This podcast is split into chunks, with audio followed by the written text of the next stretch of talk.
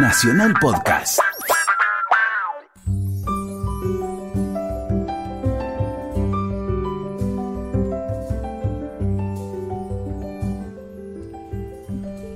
Hola, ¿qué tal? Buenas tardes. Estamos en AM870 Radio Nacional, estamos en Resaltadores, un programa sobre libros. Estamos con Luciana Vázquez, como todos los domingos de 16 a 17, hablando de libros. ¿Qué tal, Luciana? Bien, muy bien, Gustavo. ¿Cómo están tus lecturas? Eh, bien, múltiples como siempre, pero muy entusiasmada con la lectura de hoy. ¿Ah, sí? Sí, la verdad que sí. Ah, ¿no? mira. Esto es bueno porque no, no, no nos eh, comentamos no, antes. No, no, no, la verdad que muy interesante, muy Bien. apasionante. No, eh, está el autor adelante. Está el así autor que- delante. Es una- sí, sí, Está sí. muy bien. Sí, yo le recomendé muy fuertemente una, una novela que me había llamado mucha atención y decidimos invitar al, al autor y lo tenemos acá. Es Horacio Convertini. Horacio, gracias por venir. No, gracias a ustedes por invitarme.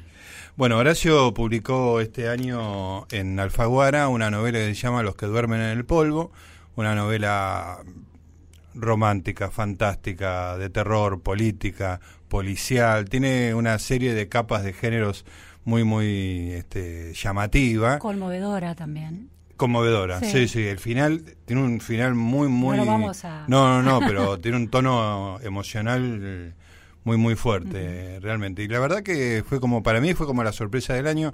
No lo había leído a Horacio, ahora ya me compré unos cuantos libritos, estuvimos hablando antes de tiempo, hay muchos este, intereses en común, como por ejemplo el fútbol. Este, Eso no se para. pero bueno, Horacio, bueno, este, ahí está todo ese mundo en común, pero una novela que por ahí dentro de tu carrera pasa a ser un, un salto cualitativo, ¿no? Sí, es un salto cualitativo en tanto y en cuanto, bueno, viene con el, eh, el espaldarazo de un sello muy importante y prestigioso como Alfaguara, y también es eh, un paso diferente en cuanto a, a- a mi ritmo como autor, es decir, yo venía muy encuadrado dentro de lo que es la narrativa negra, eh, y en esta novela, eh, si bien te- tomo eh, herramientas de, de la novela negra, lo cruzo con lo fantástico, con, eh, con el drama romántico, con la intriga política, eh, en una búsqueda en- un poco de, de- de salir de los esquemas, ¿no? Ujú. de, de no estar tan atado a, a- a los... eh, a los recursos que te impone la elección de un género. Claro, claro. Entonces ahora tenés los recursos de varios De varios géneros. y los aprovechás. Le contamos a la gente un poquito, para que la gente que no leyó la novela, un poquito cómo es este el- el- la- una ambientación muy este muy poco clásica, pero eh, muy poco clásica para la literatura argentina, que es un... no ya, ya ahí hay una cosa interesante. No es un mundo do- dominado por los zombies, por unos seres después de muertos que tienen como una vida este, distinta a la nuestra, una animal, una animalidad, ¿no? Se le llama los bichos en, en, en la novela, pero que está restringido a la Argentina, si no solamente si no la Argentina mal. y aparte de ellas desde eh, hasta hasta el paralelo 40 en donde los supervivientes de la epidemia logran armar un muro de contención y res- y debajo en, debajo del paralelo 40 en la Patagonia rehacen su vida con normalidad. O sea que la civilización está en, en la Patagonia. En la Patagonia. Buenos Aires está reducido a un triangulito eh, en Pompeya, este, rodeado por el riachuelo este, y básicamente rodeado por los bichos, digamos, ¿no? Y lo que desarrolla la, la novela a partir de esa, de ese, esa premisa tan, tan fuerte y tan atractiva es una historia entre romántica, muy fuerte, y política. Una de las cosas más interesantes que tiene la novela es una serie de intrigas políticas internas que a pesar de la descripción sumaria que hemos hecho con la Patagonia, Río Gallegos, como nueva capital, Nueva y qué sé yo, no funciona como una metáfora directa, Sí, digamos, del kirchnerismo. Uno, uno puede pensar en la Argentina si quiere y ahí meterle el kirchnerismo, pero no, no, no, es, no parecía ser esa tu intención. No, no, no lo fue ni lo es. Entiendo que cada lector completa eh, la lectura, com- completa la escritura con su- sus propias interpretaciones. No fue el caso. Yo creo que escribir desde la grieta literatura abarata la literatura en Claro. algún punto, porque te ata a episodios coyunturales. Entonces hay quienes lo leen con una carga ideológica anti-K y quienes lo leen con una carga ideológica K. me, ha, pasado que me dicen, hay un, hay un funcionario del gobierno que tiene cuentas en Panamá. Lo hiciste a propósito. Le digo, cuando yo escribí eso, eh, todavía Macri no era presidente. Claro, claro. Eh, con lo cual era, eh, digo, es, literatura que a veces se cruza esa búsqueda eh, imaginativa se cruza con, en algún punto con la realidad, hay intersecciones de ese tipo permanentemente. Pero no, yo creo que simplemente ciertas elecciones de escenario son meramente operativas, excepto una, que es la elección de Pompeya como, como lugar simbólico de la capital que resiste. Eh, primero porque era el barrio, es el barrio donde yo nací, es el barrio que más quiero de la capital federal y porque eh, me gusta situar las, los dramas que escribo muchas veces en esa geografía. Sabes que tengo un montón de preguntas. Primero porque las series de zombies me encantan. producen una profunda depresión existencial y al mismo tiempo me atraen, no puedo dejar de verlas. Y siempre pensé, eh, de alguna manera, ver series de zombies que suceden en el exterior siempre, en, ciudades de Estados Unidos o en, en, el mapa de Estados Unidos, hace siempre me parecía que era un asunto de otros. Y lo que sucede en tu novela es que repone algo, una cotidianeidad a eso, la posibilidad de que, ese, de esa, de que esa especie de final o de, disrupción absoluta llegue a tu barrio o a tu país. Eh, ¿Ves series de zombies y alguna vez tuviste esa percepción de qué, qué, de qué bueno construir ese escenario en, una cosa más local? Sí, soy, soy un gran espectador de series y de películas de zombies. Ah, eh, empecé eh, a hacerlo con mucha frecuencia a partir de, buscar puntos en contacto con mi hijo más chico, que hoy tiene 18 años, pero en su momento tenía 7, 8 y teníamos que buscar algún punto de interés para juntarnos los dos, ¿no? Además de jugar un poco al fútbol en, en, el, en, el, patio de casa o al básquet en el patio de casa o en la calle, bueno, algo más. Y bueno, para esa época entran a aparecer la primera temporada de Walking Dead o algunas mm, eh, películas que estaban dando vueltas por ahí. Y nos enganchamos los dos y después le empecé a ser infiel. Y empecé a, por tu cuenta. Por mi cuenta. Empecé a ampliar un poco las miradas y las búsquedas. Vi películas de zombies japonesas coreanas, francesas, cubanas. Eh, Quiero el listado. Y ¿eh? la, última me recomendó un, periodista, me dijo, una que eh, transcurre en el Muro de los Lamentos en, Jerusalén. Extraordinaria. ¿Son cero, la de mm, Brad Pitt? No, no, ah, no. no. sí, hay, hay, una escena que ocurre ahí. ¿Cómo se llama? Z, sí, Guerra Mundial Z. Guerra Mundial Z. Sí. Entonces, eh, también sumé algunas lecturas. Eh, en Argentina hay, una, hay algo escrito de zombies. Está Pulsión de Castromán, que es muy divertida, en donde los zombies, eh, en vez de atacarte a mordiscones, te violan y, y, vos te convertís en zombie después de ser violado, en una especie de orgía medio mundial. sobrenatural mundial. Está Verasachusett de Avalos Blacha que es un tono farsesco, muy, muy divertido también, una distopía muy divertida. Eh, y bueno, aparte, y hay algunos más que no he leído, pero sí que están. Hay un libro de cuentos en el cual he leído varios cuentos también de autores argentinos. Y un día dije, ¿por qué no voy a escribir yo de esto? Si me gusta tanto, si me divierte, si me interesan los dilemas morales que plantea. Eso te iba a preguntar, ¿qué es lo que te atrae, digamos, del, del escenario zombie? Básicamente, el dilema moral. Lo que me atrae es que todas las películas, todas las producciones al respecto a zombie plantean el mismo dilema moral y todos me siguen. Y aunque siempre es lo mismo, me sigue atrayendo. ¿no? Eh, es qué haces cuando te contagias. No importa cómo te contagias. ¿Qué haces cuando te contagias? ¿Qué haces con los demás cuando los demás se contagian? ¿Cómo te defendes de ese contagio? ¿no? Eh, hay una... Y es muy interesante porque eh, todas las películas replican el mismo dilema y dan vueltas sobre lo mismo. Y lo que vos ves como un, en un loop infinito casi las mismas secuencias en distintas películas y a mí me siguen fascinando. Hay eh, grandes excepciones, está en donde le buscan la vuelta, ¿no? Por ejemplo, está eh, In the Flesh, es una serie británica en, donde la mm, epidemia zombie ya pasó, el apocalipsis ya pasó, eh, la, ciencia encontró una manera de recuperar al zombie. ¿No? Eh, de recuperarlo y humanizarlo de nuevo. No totalmente, porque todavía siguen con alguna, con las marcas en la cara, con los ojos medio vidriosos. Pero ya no eh, te quiere comer ni Pero ya no te quiere comer, recuperás, te, dan unas inyecciones, como una especie de vacuna, eh, y te dan un, maquillaje para taparte las... los cambios de piel y qué sé yo, y unos lentes postizos para, unos lentes de contacto para ocultar tu mirada turbia, y volvés. Y eh, esa historia es muy eh, interesante porque el es el regreso de un muchacho que ha sido zombie a su pueblo muy chiquito en el medio de Inglaterra, en la campiña de Inglaterra, en el pueblo que fue el corazón de la resistencia contra el apocalipsis zombie y la resistencia que tienen los, los, veteranos de esa guerra hacia ese muchacho que vuelve. Bueno, eso es uno de los uno, por ejemplo, una serie muy interesante en donde el, dilema lo da vuelta, ¿no? Eh, cuando me puse a escribir la novela, Los que duran en el polvo, lo que intenté es no hacer foco en ese dilema tampoco. Eh, aparece apenas mencionado y por eso me concentré más en el, concepto, en la historia de amor de Jorge, el narrador, y en el concepto de normalidad y anormalidad. ¿no? Esa idea de que vos siempre podés construir una normalidad aún en el peor momento. Bueno, estamos hablando con Horacio Convertini, autor de muchas, muchas libros de cuentos, novelas, autor en particular de eh, Los que duermen en el polvo, la última novela. Estamos hablando de zombies, pero vamos a hablar de muchas otras cosas más acá en Resaltadores.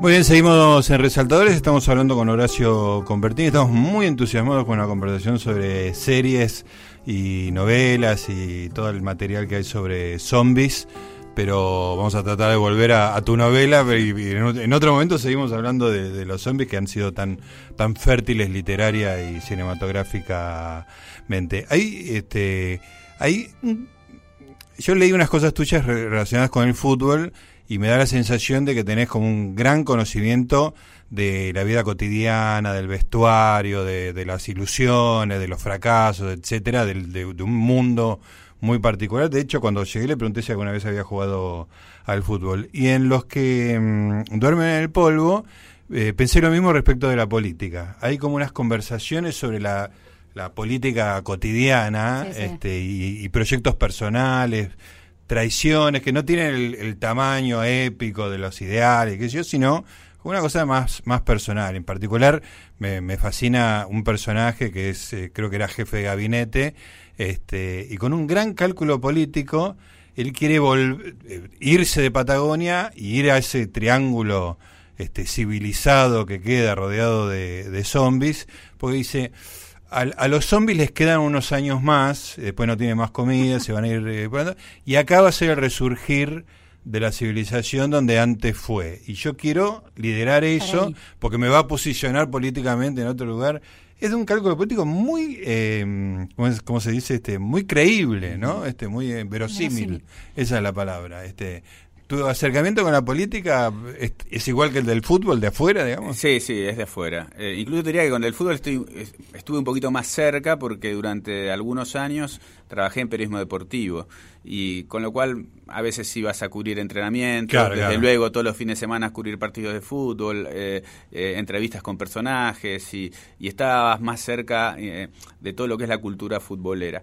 Con la cultura política no, nunca ejercí el periodismo político. Eh, tuve una leve militancia política en la adolescencia, muy leve además. Eh, soy alguien que no, no, no, puede conectarse con lo que son los proyectos políticos. Me cuesta desde lo individual, no lo digo, digo casi como un, como un demérito de mi parte.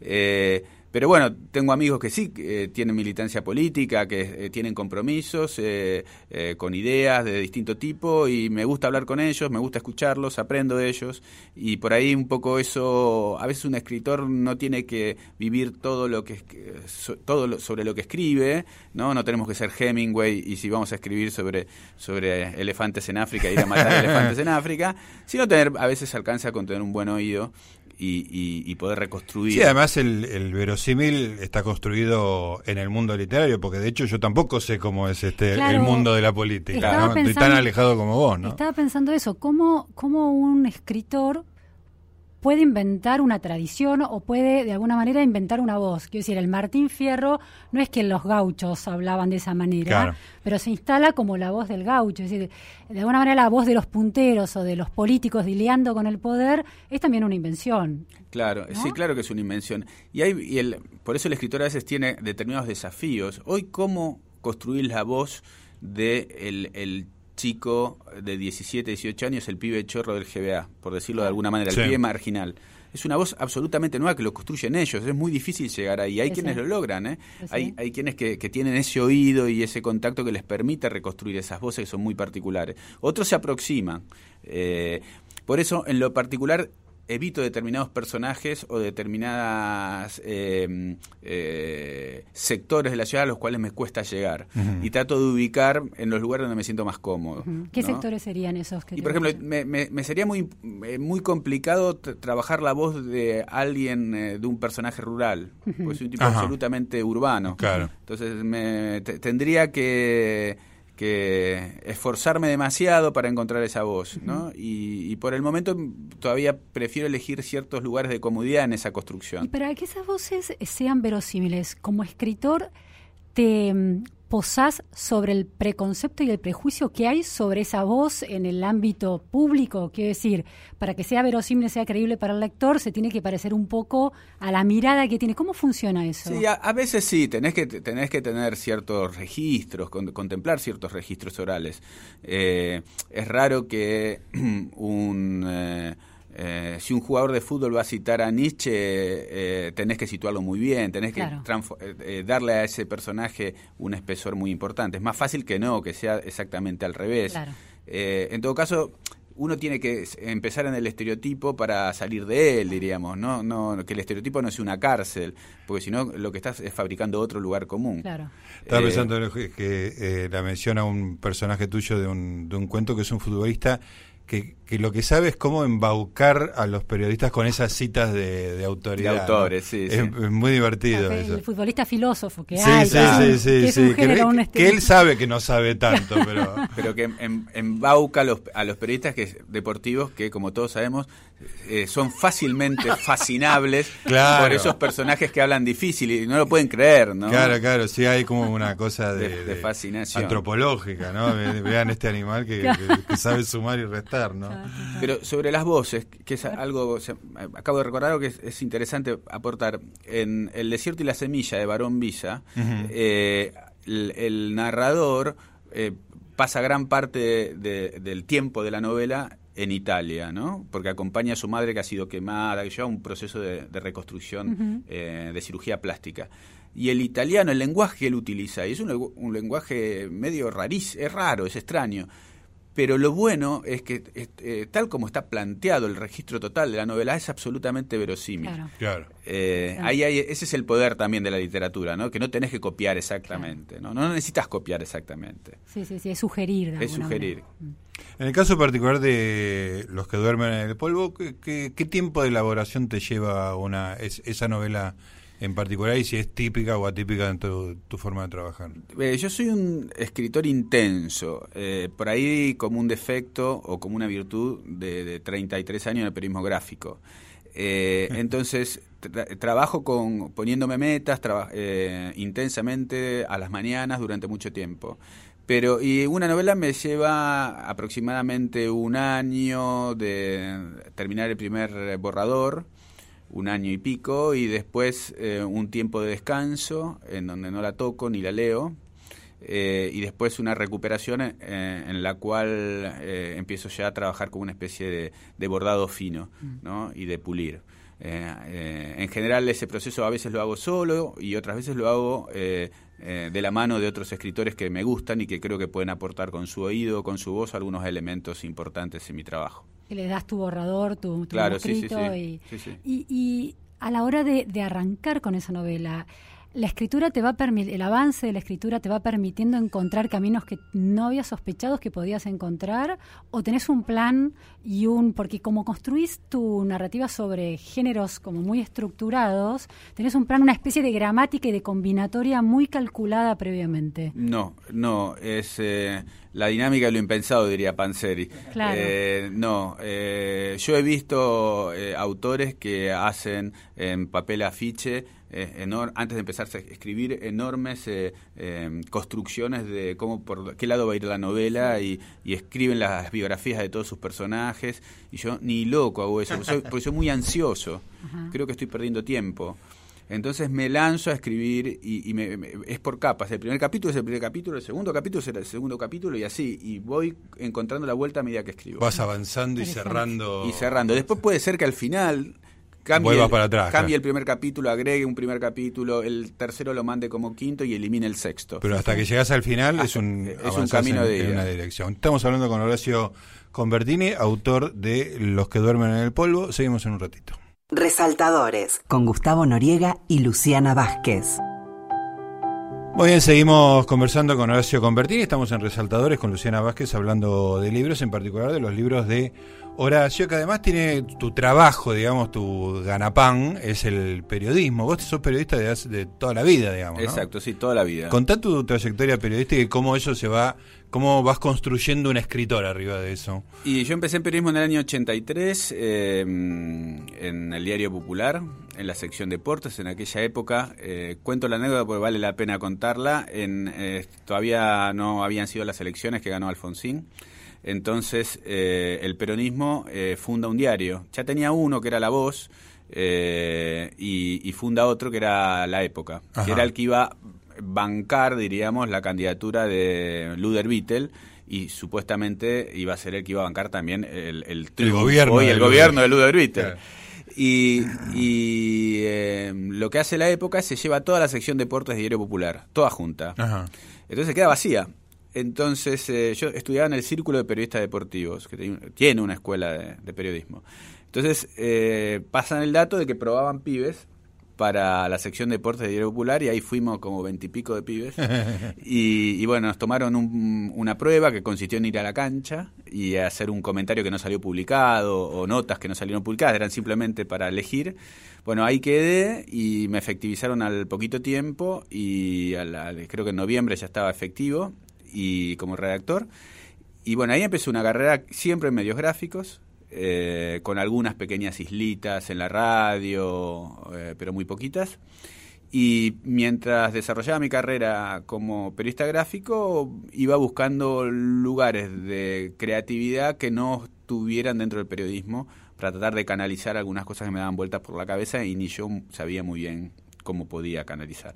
Probé con las historietas, probé con el guion de cine eh, y probaba con cuentos que me daban bastante vergüenza mostrar eh, y hasta que me animé a mostrarlos y encontré muy buena recepción en, compañeros periodistas que eran también escritores, que son también escritores. ¿Cuentos deportivos? ¿Cuentos...? No, cuentos de todo un poco. ¿eh? Algún cuento vinculado al deporte, cuentos... No, cuentos de todo un poco y eh, diríamos que hace 10 años, más o menos 11, eh, empezó una etapa de decir, bueno, acá hay algo y, tengo que empezar a, explotar esto porque esto me hace bien, desde el punto de vista casi terapéutico, me hace bien, es un buen cable a tierra, compensa ciertas arideces del periodismo. Eh, y, bueno, aproveché eh, que, no soy de dormir demasiado y a la, a la, mañana le daba y daba, le daba a escribir y bueno, y, bueno, probé con todos los géneros, eh, literatura infantil, cuento, novela. Eh, un taller literario, ¿no? Sí, em, yo empecé con Pablo Ramos, que fue mi maestro. Pablo es un gran maestro. Eh, fue Contarle lo primero que, le llevaste porque es una anécdota que me contaste hace un rato y ah, yo, estaba trabajando con él eh, cuentos entonces una noche eh, me, me, despierto por una pesadilla a las 4 de la mañana soñaba de que de que me obligaban a hacer jueguito con una pelota y yo no sabía y se me caía y pasaba un gran papelón. Y dije, bueno, acá tengo un cuento. Pensé y bajé a las 4 de la mañana a escribir y escribí un cuento que llamaba El Refuerzo. Y bueno, se lo llevé al taller con Pablo y a las dos, tres clases me dice, bueno, tengo una buena noticia y una mala noticia. La buena noticia es que el cuento ya está, no lo toques más, que está perfecto, está tiene su punto. La mala noticia es que acá tenés una novela. y ahí empecé a escribir una novela que después eh, ganó un premio en España. Eh, ¿Cuál es? Eh, se llama El Refuerzo. es una novela corta, un premio de novela corta, ganó un premio en España, después la, la publiqué en, en Venezuela y, es una es la primera novela que, que, yo publiqué en realidad. ¿Y por qué el taller literario fue tan importante? ¿Qué, qué, pasaba y cómo era esa mecánica? Y construyó un poco mi autoestima como, como autor, ¿no? Autoestima. Absolutamente, absolutamente. Eh, empecé a sentir que alguien me decía, bueno, esto está muy bien, ojo que esto no está tan bien, pero trabajalo así que lo vas a superar. Eh, eh, también me sirvió para pulir los defectos eh, que son virtudes en el periodismo, pero son defectos en la literatura. A ver, por ejemplo. Y por ejemplo, la sobreexplicación, por ejemplo, el regodeo con cierto. A veces un típico error del, periodismo, del periodista que quiere escribir bien, es regodearse con tres o cuatro cosas que suenan sofisticadas. Y cierta sofisticación resta, ¿no? En, en la literatura. A no ser que esté muy bien muy bien puesta y muy bien sostenida. Claro, Cabrera Infante. Claro. Entonces, eh, trabajar un poco eso eh, y, sobre todo encontrar un espacio eh, en, donde pensar lo que yo escribía, dentro de un contexto orgánico, donde pensar lo que era, que eso era el taller.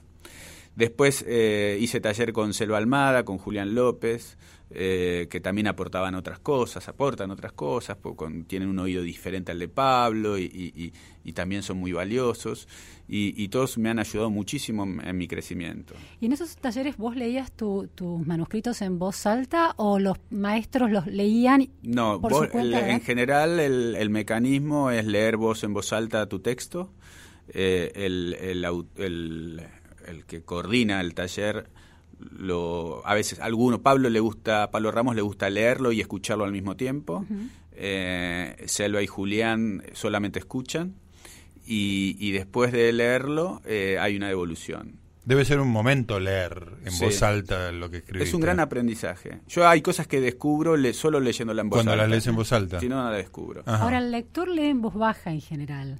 ¿No hay una diferencia ahí en cómo es recibido eso cuando es leído en voz alta y escuchado en voz alta? Sí, Sí, porque por ahí ciertas cosas te pueden escapar, pero hay algo que es clave, que es la musicalidad del texto. Entonces, la musicalidad del texto solo la descubrís en voz alta, en mi opinión, ¿no? Eh, por lo menos a mí me ocurre así. Entonces vos, las cacofonías, esas palabras que son feas, que leyéndolas por ahí cierran, pero cuando las escuchás en voz alta, son ahí hay un ruido, ahí, hay un ripio, eh, y, y entonces eso ayuda también, ¿no? La cadencia del texto eh, hay un cuento ahí en Aguante que habla sobre la cadencia al final, sobre la idea de encontrar una cadencia en el final del texto, que también es muy importante y creo que se logra leyendo en voz alta. Yo todo lo leo en voz alta, tanto cuando estoy en el taller como cuando estoy solo en mi casa. Lo cual me da bastante vergüenza y espero hacerlo cuando mi mujer no está. Pero bueno, ya lo, lo has ejercitado lo suficiente como para este, convivir con el sonido de tu literatura. Sí, sí, sí. Sí, pero digo, cuando a, veces tenés que poner las inflexiones de los personajes. Ah, claro. Y trabajar. un diálogo es. Que si hay un diálogo, que el diálogo. de la actuación. Claro, que el diálogo se escuche. Claro. claro. Que el diálogo se escuche. Y actualmente el periodismo estás en la revista Viva. en la revista Viva. Em, soy el editor jefe de la revista Viva. Es un, un espacio, uno de los espacios más lindos que me tocó desde el punto de vista periodístico. Eh, con compañeros extraordinarios, muy buenos periodistas, y haciendo un periodismo que, que, está, muy bien, que, que, todavía es un, que todavía tiene cosas del periodismo clásico. Hay una especie de cliché en, el periodismo, no en el periodismo, sino en la mirada que uno tiene del periodismo, que es el periodista que en realidad quiere ser escritor, ¿no? Este que tiene su novelita armada y que nadie se la se la publica o se la lee, etcétera. Está como escritor frustrado. Exactamente, ¿no? Como una, como una categoría inferior del, de la literatura. ¿Cómo, ¿Cómo han vivido tus compañeros, digamos, este, esta aparición tuya en la literatura en general y en particular con esta novela que tuvo buena recepción? Eh, al, principio con al principio con sorpresa porque yo eh, tenía cierta timidez en mostrar lo que hacía. Entonces no sabían que por ahí que vos no no sabían que yo escribía no no no no sabían Eh, me acuerdo que al primero que le mostré un cuento, en realidad le mostré tres, fue a un, a un, a un ex compañero, ya no trabajábamos juntos, que es un excelente autor, que se llama Alejandro Caravario, que es un excelente autor. Y, y, bueno, me animé y como sabía que era, era buen tipo, habíamos jugado junto a la pelota, habíamos trabajado juntos, iba a ser eh, eh, iba a ser tolerante con lo que leía. Y le gustó mucho lo que había escrito, incluso él dirigió una revista y me publicó un libro, un cuento y de a poco fui, fueron, bueno, fui mostrando eh, lentamente lo que hacían mis compañeros de trabajo, se fueron enterando por pequeñas repercusiones. Pero tu trabajo periodístico no había permitido saber que tenías esas cualidades de escritor.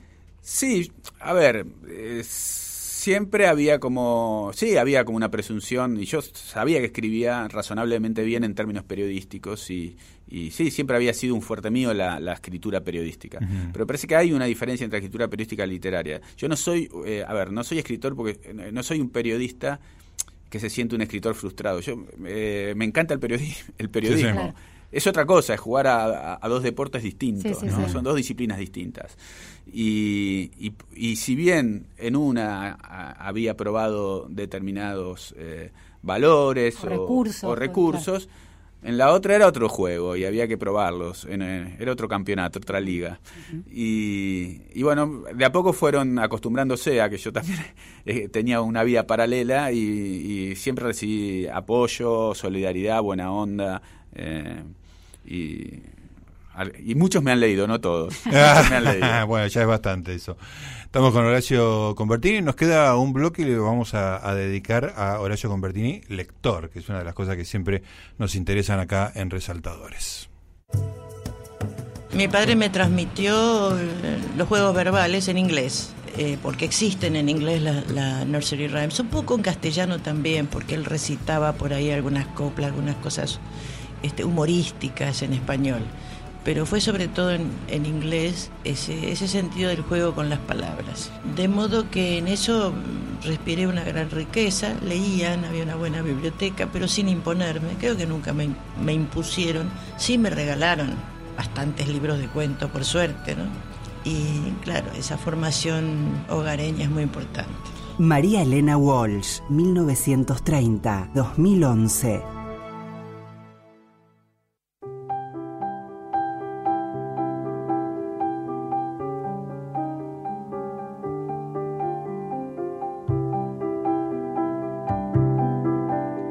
Muy bien, último bloque de resaltadores acá en AM870 Radio Nacional. Estamos hablando de libros con Luciana Vázquez, como hacemos todos los domingos de 16 a 17. Y hoy tenemos la grata visita de Horacio Convertini a raíz de su última novela, Los que duermen en el polvo, pero revisando un poquito toda su actividad. Y como les había dicho, ahora me quiero meter con Horacio Lector. Vos sabés que cuando leía el refuerzo de esta novela mm. este, derivada de, ese cuento que le presentaste a Pablo Ramos, eh, que va como mutando, digamos, de, una zona a otra.